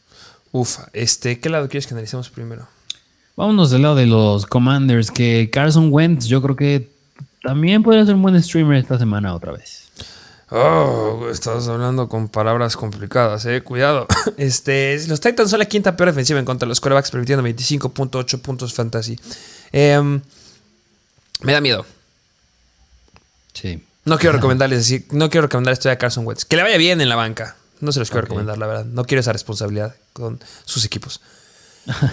sí, aunque yo, yo, bueno, a mí sí me, me, agrada bastante por la situación, aunque yo creo que sí hay un pero, y es hablar, adelantarnos un poquito al ataque aéreo, y es que Jahan Dodson no va a jugar, que está siendo su wide receiver predilecto para anotar, porque estaba viendo estadística hace poquito que creo que no sé si es el que más touchdowns por aire tiene, pero sin duda está entre los tres primeros, el novato Jahan Dodson. Le está yendo muy bien. Lástima que se va a perder un tiempo fuera. Este, pero es un, es un buen jugador que tienes que tener en tu equipo sí o sí. Este, la me sigue gustando más Jared Goff esta semana que Carson Wentz. este, ya tocaste el tema de, de Jahan Dodson. Eh, me gusta muchísimo el snap de Terry McLaurin y Curtis Samuel. A los dos empiecenlos. No me lo vayan a sentar a ninguno de los dos. Es muy favorable el escenario que tienen esta semana. Justamente porque los Titans son la cuarta por defensiva en contra de los Whites. Entonces, van adentro ambos. Hasta Curtis Samuel, War receiver 2 con upside y McLaurin, War receiver 2 bajo. Así es. ¿Y qué me puedes decir del backfield? Mm, ¿Qué quieres que te diga? No entiendo qué está pasando aquí. Ya quiero que ese Brian Robinson. No lo han activado. Defensiva en media tabla. Este, la semana pasada. Que justamente fue el debate que tuvimos en este episodio. Que quién, a quién empezar, Antonio Gibson o este JD McKissick. Yo les dije que no empezara Antonio Gibson porque es muy complicado el escenario en contra de los. Era, era complicado el escenario en contra de los Dallas Cowboys. Y les dije que cuando son escenarios complicados para Washington, voltean a ver a JD McKissick. Y la semana pasada tuvo 8 acarreos JD McKissick y Antonio Gibson tuvo 3 acarreos. O sea, ya están acercándose un 60-40 y no me gusta en contra de estos Titans que son la sexta mejor en contra de los running backs. Sí. aléjense. Sí, no, aléjense mejor de este backfield. Pero del lado de los Tennessee Titans, que bueno, pues Derrick Henry pues es un running back que ya está mejorando, vale la pena iniciarlo, pues sí, 100%. Pero hablar del ataque aéreo que pues Traylon Burks otra vez se va a perder unas cuantas semanas, así que yo creo que el que podría ser relevante sería Robert Woods. Ah, muy relevante. es un flex que me gusta y también me da miedo decirlo por, por ver cómo inició la temporada. Pero los Commanders son una tercera peor defensiva en contra de los wide receivers, permitiendo 47.2 puntos fantasy. Y se colocan como la defensiva que ha permitido la mayor cantidad de touchdowns aéreos a los wide receivers, con 7 touchdowns. Debe irle bien. Sí. Debe irle bien. Pero estos Titans también son bien impredecibles. Espero que vuelva a tener una cantidad de targets como en la semana 3 en contra de los Raiders, que tuvo 9 targets y que pueda convertir a un touchdown como lo hizo la semana pasada. O sea, que alcance unos 15 puntos fantasy de suelo, espero que lo alcance. Pero hubieras esperado que quien lo hubiera estado compitiendo en target sería el buen Derrick Henry. es que ahí está la cuestión. es que Derrick Henry lleva semanas quedándose con creo que 6 targets, 6 targets, siendo el líder en targets. Así que Derrick Henry ya tiene bastante. Una situación bastante interesante ya en ligas PPR. Sí, muy, muy interesante y es un jugador que tienes que empezar sí o sí. Así es. Vámonos al siguiente partido, que es los San Francisco 49ers visitando a los Carolina Panthers. Over-under de los más bajos esta semana, 39 puntos. Y los Panthers proyectan 16 puntos y los 49ers 23 puntos. Y por eso son favoritos los Niners por un touchdown. ¿Qué lado quieres que decimos primero? Del lado en el que el único jugador relevante es Christian McCaffrey, porque de ahí en fuera yo creo que siento a, pues no quiero decir todos, pero yo creo que siento a DJ Moore. Sí, no empiecen a DJ Moore, no empiecen a Robbie Anderson, solamente Christian McCaffrey. Facilito, facilito, nada, no hay más que decir aquí. Y del lado de los 49ers, que mira, Jeff Wilson es un jugador bastante sólido. Yo creo que es un jugador que no te da el upside, pero sólido yo creo que sí te llega a 12 puntos, que se está haciendo su promedio de puntos por semana, pero un jugador que yo creo que yo sí llegaría a considerar a lo mejor y sentar, podría ser George Kittle. Es que no está dando nada. No, está, está igual que Kyle Pitts. Híjole, pero me duele más Kyle Pitts porque lo draftemos más arriba. Sí, sí, 100%. Eh, sí, considérenlo. Creo que hay mejores jugadores esta semana. Eh, hablando de. Ay, perdón. Perdón ustedes. Este, hablando de justamente la defensiva de, de los Panthers en contra de los Titans, son media tabla. Permiten 11 puntos fantasy en promedio, dos touchdowns aéreos. Pero la cantidad de, oportunidades que se está quedando George, este George Kittle no me están gustando al potencial que tiene. Tú siempre lo has dicho, tiene un talento irreal. Pero solamente 5 targets en semana 3 y 4 targets en semana 4. No me la compro. Espero que le vaya bien en la banca. Y, que en la semana 6 que van en contra de Atlanta, la tercera pero en contra de Tyrants, lo meta más feliz. Sí, y mira, y hablar también de esta semana de Brandon Yuki y Samuel, yo creo que también tienen un escenario bastante complicado que, híjole, hasta yo estaba dudando en meter los jugadores como, a ver, por ejemplo, ¿tú preferías meter a Mike Williams o a Divo Samuel? Mike Williams. A ese grado es que Divo Samuel tiene difícil el escenario. Es que JC Horn. Sí. Se está viendo bien. JC Horn, vean sus highlights, se está viendo bien y está flanqueando a wide receivers. No espectacular como otros jugadores, pero sí está flanqueando a wide receivers. Y es el que va a estar atrás de Divo Samuel. Y eso me da un poco de miedo. Este y, no es que vaya a sentar a Divo Samuel. O sea, simplemente lo inicio, pero creo que el upside lo tiene más este Mike Williams. Sí, Divo Samuel se le cae bastante el upside por la situación. Y pues si así le va a ir a Divo Samuel, pues no se imaginarán cómo le va a ir a Brandon Ayuk. Sí, y justamente, no solamente eh, JC Horn, eh, del otro lado está Dante Jackson, que también sigue siendo bastante bueno. Entonces, Divo Samuel, por donde lo pongas, va a tener problemas. Y también este Brandon Ayuk. Pero empiecen los, o sea, como Ayuk como un flex bajo. Sí, de acuerdo.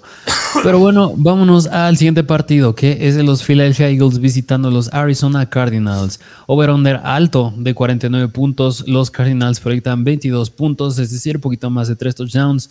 Y los Eagles casi 4 touchdowns. Y por eso son favoritos los Eagles por 5 puntos. ¿Qué lado analizamos primero? Vámonos del lado de los Arizona Cardinals que tienen, bueno, Kyler Murray en general y compañía, tienen un escenario bastante difícil en contra de muchos ya llaman el mejor equipo de la NFL, los Eagles. Buah.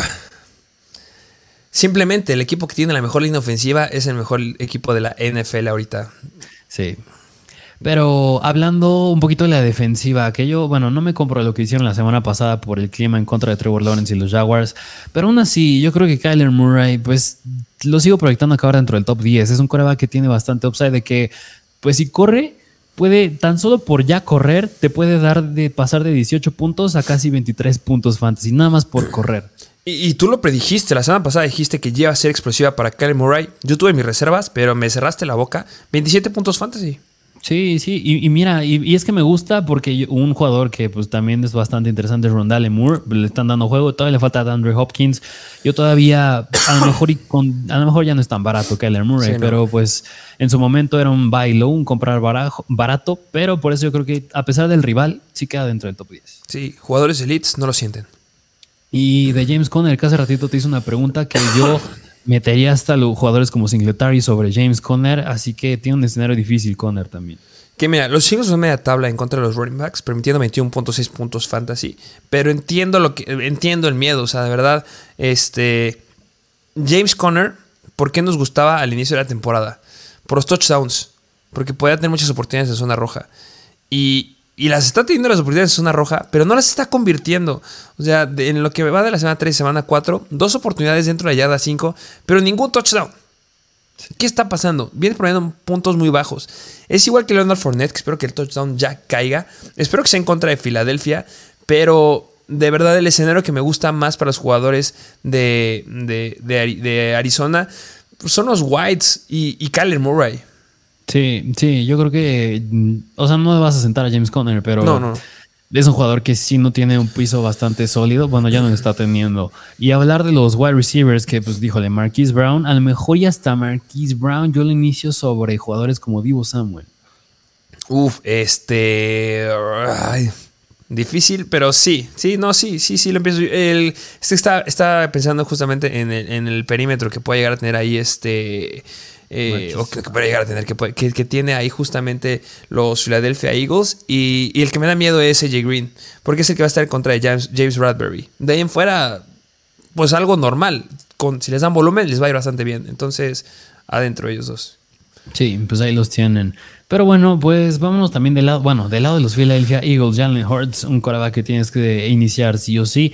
Y Miles Sanders, que Miles Sanders, híjole, yo a pesar de lo que hice la semana pasada, no siento que lo voy a volver a repetir. Y es que es la realidad un jugador de Miles Sanders, es a, a pesar de que están subiendo sus números en snaps y en oportunidades, esa no es su realidad. Es decir, estos hijos son un equipo que se inclina más al ataque aéreo y el partido pasado se inclinaron al ataque terrestre. Es decir, no, no, o sea, nada más no. No, no es, una, no es un equipo terrestre. Grábenselo bien. La temporada pasada era un equipo terrestre por excelencia, pero esta ya no. Son un equipo aéreo. Y Miles Sanders no entra a darnos 27 puntos fantasy otra vez. Espero que lo hayan vendido, de verdad. Que hablando de los calendarios más sencillos para, para los running backs por el resto de la temporada, uno es de los Philadelphia Eagles, pero no me gusta. Sí. Entonces, este, empiecen, ¿no? No les voy a decir que lo sienten después de que dio la semana pasada esa cantidad de puntos, pero no se esperen lo mismo. Espérense algo igual que la semana 2, por ejemplo, que en contra de la quinta peor defensiva en contra de running backs y clavó 11 puntos fantasy nada más. O sea, de verdad, dependiente del touchdown. Así es. Y hablar de AJ Brown, AJ Brown, pues un wide receiver 1. Devonta Smith, yo hasta también lo considero como un wide receiver 2 bajo. Y oh, me encanta, y Dallas Goddard sin problema dentro de top 3 de Tyrants esta semana. Lo único relevante que tienen los Cardinals es Byron Murphy y no es Elite. Entonces los dos empiecen sin ningún problema. Ay, mira, nada más se me olvidó mencionar a Zuckerts, del lado de los ah. Arizona Cardinals. Zuckerts, que yo creo que también es un, bueno, un start 100%, pero tiene bastante upside esta semana. Sí, justo. Igual que Dallas Goddard. Muy buen upside. Así es. Vámonos al siguiente partido que es de los Dallas Cowboys visitando a Los Ángeles Rams. Over-under de 43 puntos. Los Rams proyectan 24 puntos y los Cowboys 19 puntos. Y por eso son favoritos los Rams por 6 puntos. ¿Será que por fin Cooper Rush pierde como titular? No creo. ¿No crees? La verdad sí. Pero estaría padre que no. jugando muy bien. O sea, de verdad, es que quiero ver ese escenario de los fanáticos de los Cowboys, ya varios están yéndose con Cooper Rush, en el que tengas ya la siguiente semana ya disponible a Dak Prescott. Y ver qué hacen los Dallas Cowboys después de un Cooper Rush que venga invicto. Ese es el escenario que quiero ver. La verdad, no sé tú. Sí, es que está haciendo bastante bien las cosas. mira, ya que estamos hablando de los Dallas Cowboys mm, y hablando de Cooper Rush, CD Lamb es un wide receiver que a mí me gusta bastante esta semana. Uf, es que, que, ojo, eh, llegó a tener ahí algunos problemillas que se decía que no podía llegar a jugar. Este, pero, o sea, porque se iba a perder un entrenamiento, pero que no les dé miedo. O sea, sí debe estar completo. Este, sí, la me contra Jalen Ramsey. Eso es lo que vamos a ver esta, semana, pero yo creo que sí, Dylan puede sacar la chamba. Después de la decepcionante actuación tacleando a Divo Samuel de Jalen Ramsey, qué mal se vio, eh? Sí, la neta sí. Entonces sí, sí, Dylan, empiecenlo. Eh, me gusta Michael Gallup también este, para esta semana. Sí, y así Lamb, digo, lo ponen por todo el campo, eh, digo, pues irreal en cualquier parte del campo. Jalen Ramsey no está en todo el campo. Y hablar de los running backs, que yo creo que, híjole, un jugador que yo sí siento es así que el Elliot. Uh, este. Complicado. Complicado decir eso. Porque la pregunta que yo te haría ahí es: ¿entonces qué haces con Tony Pollard? Y mira, Tony Pollard pues tiene más upside por aire. Yo creo que ahorita tú nos dirás los números de las defensivas, pero yo creo que, mira, si siento a Ezekiel Elliott, mm, tampoco le veo mucho upside a Tony Pollard, pero sí siento que tiene un piso más sólido Tony Pollard que Ezekiel Elliott. Eh, pues mira, me lo preguntaste y los Rams se colocan como la mejor defensiva en contra de los running backs, permitiendo 14.9 puntos fantasy. Solamente les han clavado un touchdown por tierra. Sansan se acabó. Es lo que les han hecho esta defensiva. Son la defensiva a la que menos le corren. Bueno, la segunda defensiva a la que menos le corren después de los Eagles. Por eso le decimos que tenemos baja expectativa con James Conner. Y este, hablando de yardas por acarreo que permiten, son 3.8 yardas. O sea, cuando les corren, les corren bien. Pero también recordemos, son buenos running backs los que han hecho esto. Y si Kelly y Tony Pollard no están siendo ninguno de los dos caballos de batalla, no están siendo bell y sí que les depende demasiado del touchdown y yo prefiero confiar en el ataque aéreo de los Cowboys que en el terrestre. De acuerdo. Pero bueno, vámonos del lado de los Ángeles Rams, que un coreback que ya tiene, híjole, me decepciona bastante, pero es que ya le saben jugar, ya le saben jugar a Matthew Stafford y yo creo que Matthew Stafford siéntalo a como dé lugar. sí, los Dallas Cowboys se colocan como la quinta mejor defensiva en contra de los quarterbacks. Y este, yo espero algo similar que lo que vimos en contra de Buffalo en la semana 3, unos 15 puntos fantasy en promedio. Y de que le interceptan, interceptan. ¿eh? Sí, 100%. Y es que también, ya hablando de como equipo a los Rams, yo no sé qué, híjole, digo, Cooper Cup, pues es Cooper Cup, pero, pero, a ver, si estás perdiendo, ¿para qué carajo le das 19 targets a Cooper Cup? ¿Por qué no usas a Allen Robinson? ¿Por qué no usas a Cam Makers? ¿Por qué no usas a tu equipo y nada más vas con Cooper Cup? Que digo, en términos de fantasy, pues es fenomenal para Cooper Cup, pero ya como equipo no me hace sentido. Sí, no, no hace sentido. Este, yo espero que ya esté un poquito más abierto esta semana Allen Robinson y que lo empiecen a usar más. Cooper Cup es un jugador que empiezas, obviamente. Y Allen Robinson, stash. No, no haga nada con él. O sea, si tienes espacio, agárralo. Si no tienes espacio, pues ocúpalo en otro que tenga más relevancia, como un Rashad White. Pero pues a la expectativa, a ver qué puede llegar a pasar aquí. Y Tyler Higby, que es un gran Tyrant esta semana. Gran Tyrant, eh, de verdad, le está yendo excelente ese hombre. Así es. Y bueno, del backfield, ¿qué me puedes decir de Darren Henderson y Cam Akers? Oh, este, te puedo decir que Cam Akers eh, no, todavía no rebasa lo suficiente para que les pueda decir que lo puedan empezar. Los Dallas Cowboys son la una defensiva media tabla en contra de los running backs, permitiendo 20 puntos fantasy en promedio. Pero igual que la defensiva de los Rams, solamente les han anotado una vez por tierra.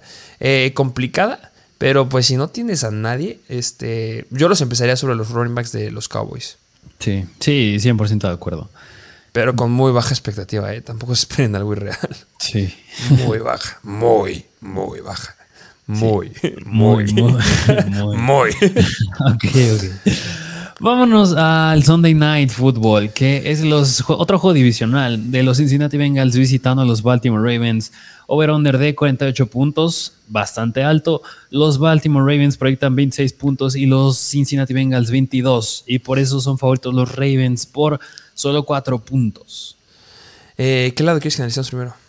Vámonos del lado de los Cincinnati Bengals, que, híjole, a diferencia del juego de prime time del jueves, este juego, yo creo que al revés, este sí va a ser de muchos puntos.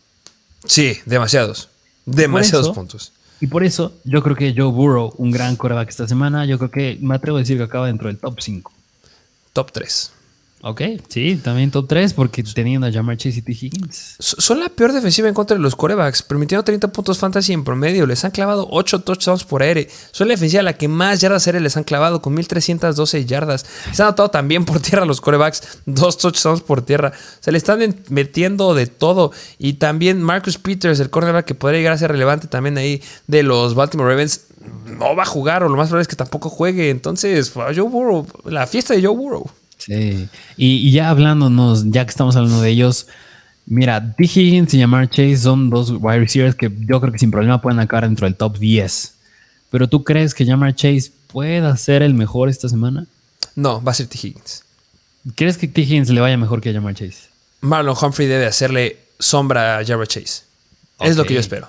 O sea, o sea, es que es lo que debe de pasar. Tienes que ir a cubrir al mejor wide receiver que, que hay. No estoy diciendo que a Jamar Chase le vaya a ir mal. No le debe de ir bien a Jamar Chase. Pero yo veo un escenario en el que Marlon Humphrey esté cubriendo mucho más a Jamar Chase que a T. Higgins. Entonces, yo espero que, eso hagan los Baltimore Ravens y que T. Higgins tenga una mayor relevancia por aire y que pueda quedarse con muchas más este, yardas. Que anotación se la puede llegar a quedar este Jamar Chase, ¿eh? no me malentiendan.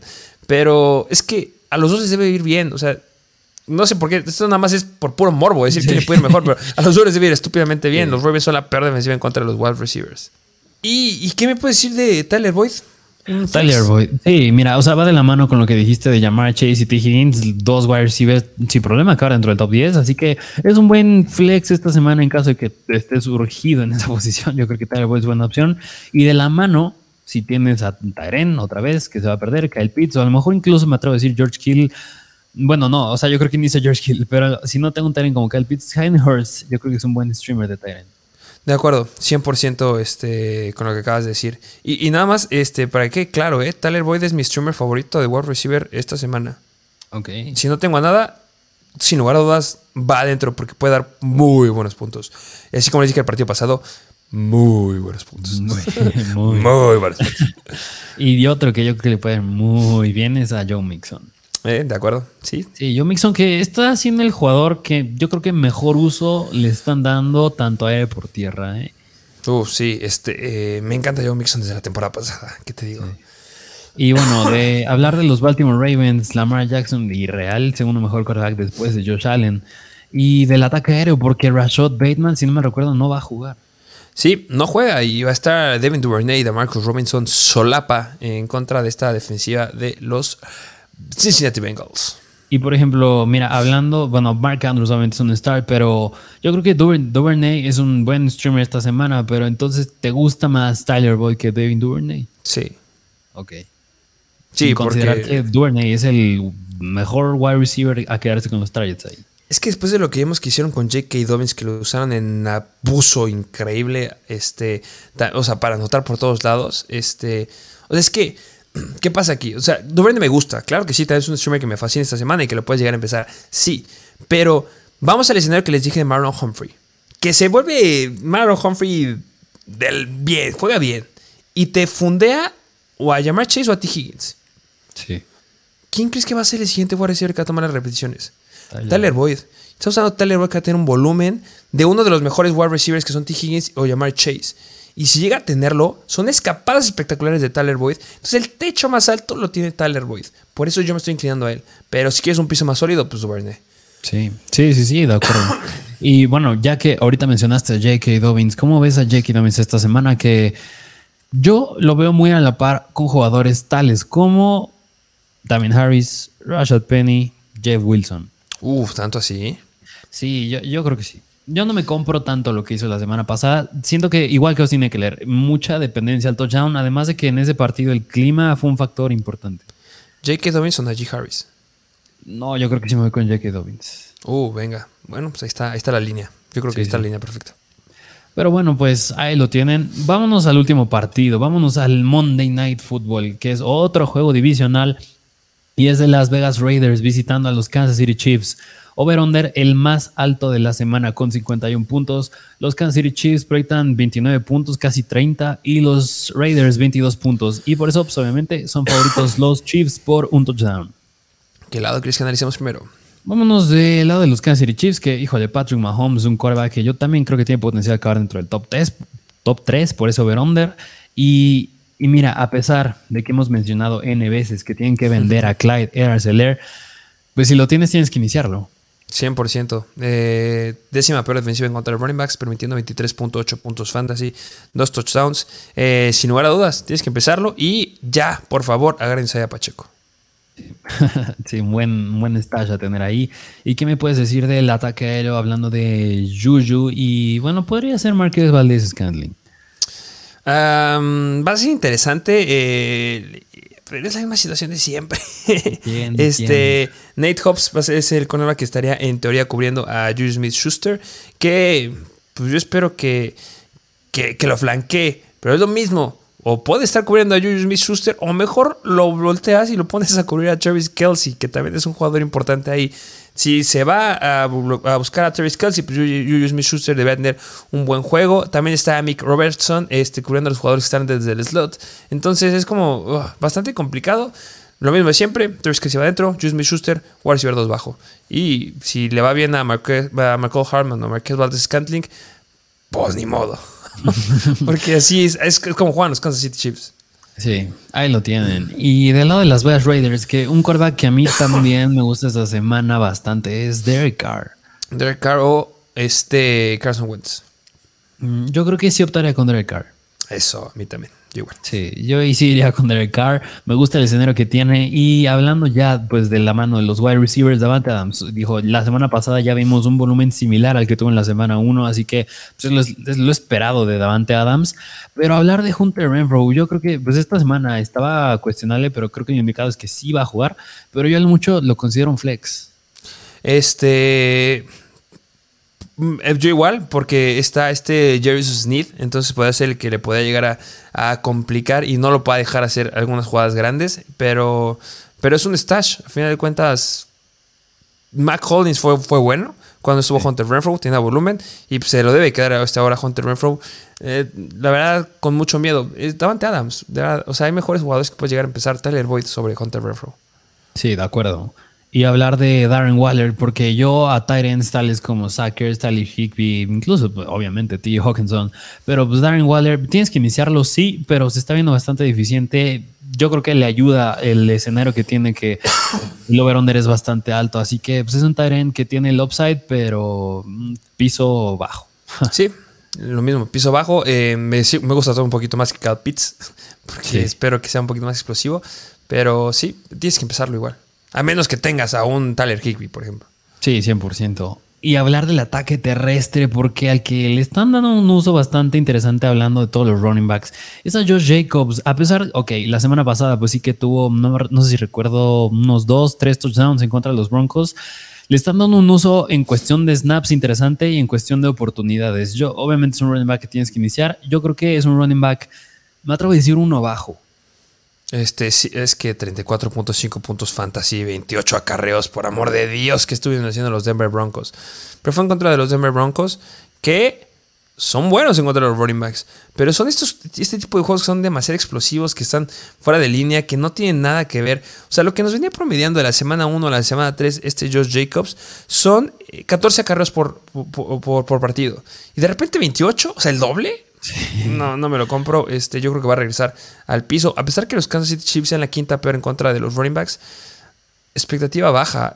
Yo la verdad yo diría que para mí no sigue siendo no es un running back uno bajo, yo running back dos con upside. Sí, ok, sí, me agrada más eso, me agrada más que tiene el upside. Venga. Pero pues bueno, ahí, ahí los tienen todos los partidos de la semana 5. Eh, comenten si les gustó que hiciéramos un poquito más de análisis con los corners, este, para los wide receivers. Este, estamos intentando darles el mejor contenido. Está dividido por capítulos. Eh, ¿Qué les puedo decir? Por mi parte sería todo. Y miren, es bien chistoso porque tú y yo siempre nos ponemos esta meta de hacer más cortitos estos episodios de Star Es imposible. Pero es que no, o sea, es que es un análisis bastante completo y, y es que todo lo que decimos es porque es importante decirlo. Así es, este... Díganos en los comentarios si les gusta así, si quieren que cambiemos algo, si vamos un poquito más específico algo. Ustedes, lo que ustedes digan, lo hacemos. Queremos dar ese mejor contenido para que sean los mejores en fantasy. Así es, pero pues tienes algo más que decir, nada más suscríbanse, dejen su like, compártanlo, coméntenlo, como ya mencionaste, activen la campanita, dejen sus cinco estrellas. Pero bueno, sin más que decir, nos vemos a la próxima.